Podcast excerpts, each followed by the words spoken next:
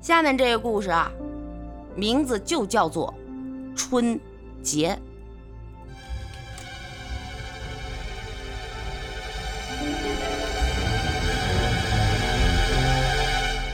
相传，很多年以前，在山清水秀的定阳山下，有个不太大的村庄。村头山坡上呢，有间小石屋，住着一个名字叫做万年的青年。他家家境贫寒，以打柴、挖药为生。那时节令特别乱，弄得庄稼呀都无法种田。万年呢是个有心计的青年，想把这节令啊定准，可是这从哪儿下手呢？有一天，万年上山打柴。坐在树下呀休息，树影的移动启发了他，他就制了一个日数，这个测日影啊，计算一天的长短。可是啊，天有阴阴雾雨，影响测计呀，他就想再做一个计时的器具吧，好弥补这日晷的不足啊。我刚才说错了啊，抱歉。那天呢，他上山挖药，来到了泉边喝水。这崖上的泉水有节奏的滴答滴答响着，就引起了他注意。他望着泉水出了神呢，思索了一阵儿，回到家里画了画，试了试，做成了，就做成了一个五层的漏壶。从此，他测日影望漏水，勤勤恳恳。这慢慢的，他发现了每隔三百六十多天，天时的长短就会从头重复一遍。最短的一天是在冬至，那时的天子呢叫祖乙，节令的失望使他很着急，就召集百官，朝这个朝议呀节令失常的原因。这节令啊，节令官呢叫阿衡，他不知道这日月运行的规律，就说是人们做事不慎得罪了天神，只有虔诚的跪祭才能得到上神的宽恕。足以呢，斋宿、沐浴，领这百官去天坛祭祀，并传谕全国呀，设台祭天。但是祭来祭去呢，也不见收效啊，时令啊，照样是乱七八糟。等各地的老百姓呢，为了修建祭台呀，又得服役，又得出钱，真是胆汁半黄连，苦中加苦。万年忍不住了。就带着他的日晷和漏壶啊，去见这天子。万年见了天子，说了冬至点，讲了日月运行的周期。足以听罢，心中大喜呀，既令大兴土木啊，在天坛前修建了日月阁，筑上了日晷台，造上了漏壶亭，又拨了十二个童子守漏壶，精心的记录，按照时按时报告。话说有一天。足以呀，让阿衡去日月阁询问智力情况。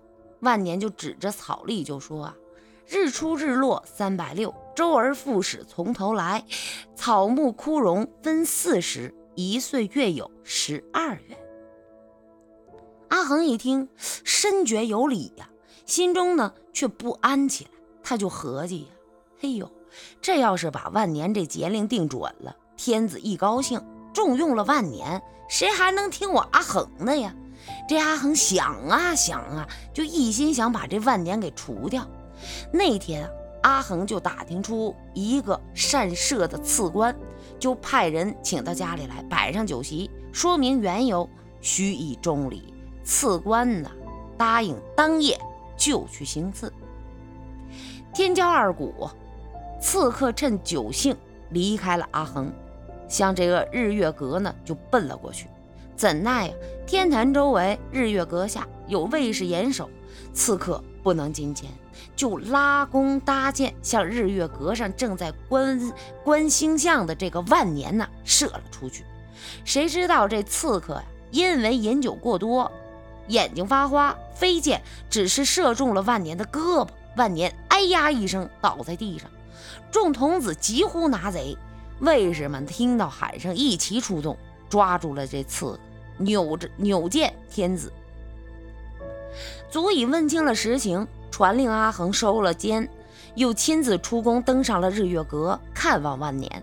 万年非常感动啊，指着申星就说：“申星啊，追上了残百残百星，星象复原。呃，夜交子时，旧岁已完，时又始春，望天子定个节吧。”这足以就说了：“啊，春为岁首，就叫春节吧。